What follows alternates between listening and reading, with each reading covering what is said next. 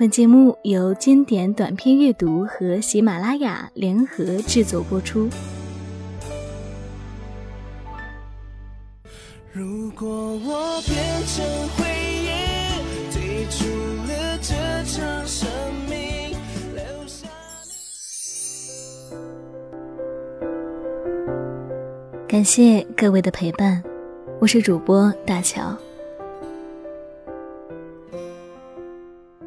今天呢，要给大家分享的文章来自和和的《最好的爱情是什么样子的》。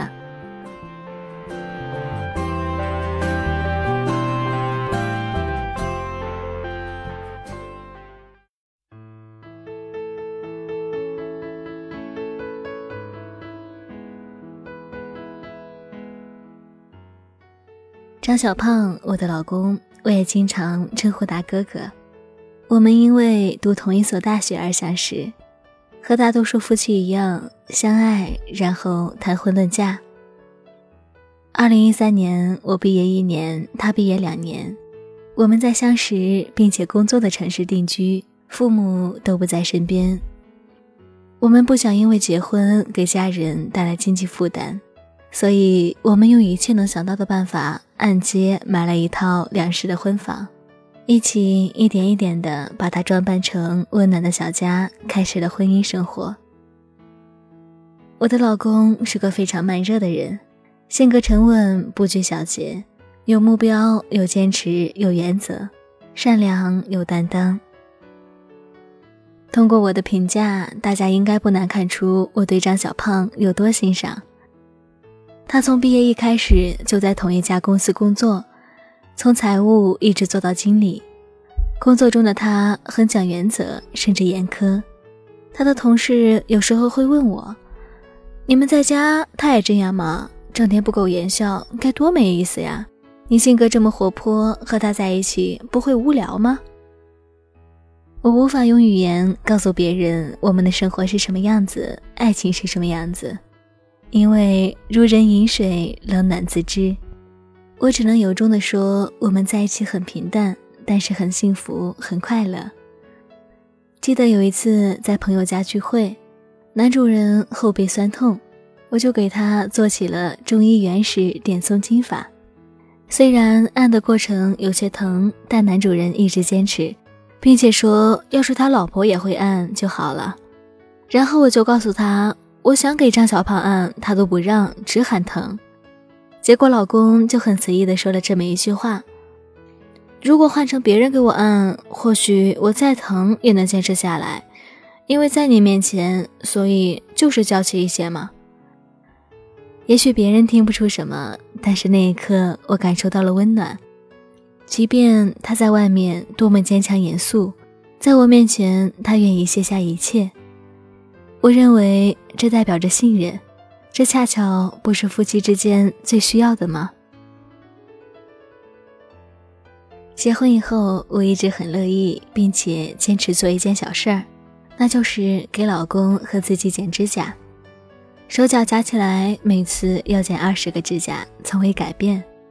每一次，老公都会像个孩子一样撒娇的看着我说：“老婆，指甲又长了。”然后我们就坐在沙发上，我很认真的从他的指甲开始剪，总会伴随着嬉笑打闹。我想这个过程中我们都是幸福的。想想如果到双鬓斑白时还能这样，真是太有意思的事儿了。我想洗衣服应该是男生最不喜欢做的家务了吧？当然张小胖也不会例外。其他衣服好说，有洗衣机可以解决，可是内衣和袜子总得手洗吧。记得有一次，我实在是不想洗，就想每次都是我洗两个人的，这次该他洗了吧。结果可想而知。于是我就想了个主意，我洗可以，但是他必须在一个月之内给我一个惊喜。他很乐意的和我达成交易。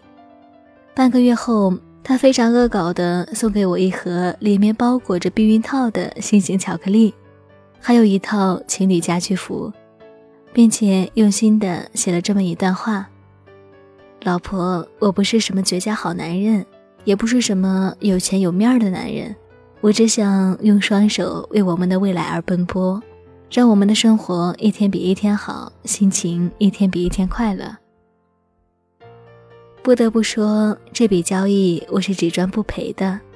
我看到了老公的幽默和用心，也在不经意间享受了一次表白。婚姻生活就是这样，需要经营，更需要理解，否则小事情也会演变成一场身心疲惫的争吵。我曾经写过这样一句话：“你为我撑起一片天，我为你守住一块地。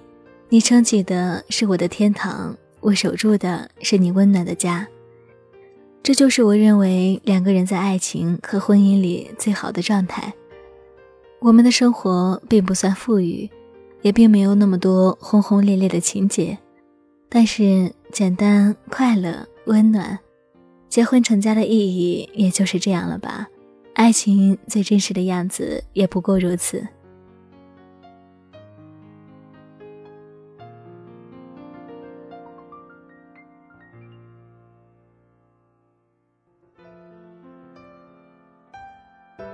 今天呢，就跟大家分享到这里。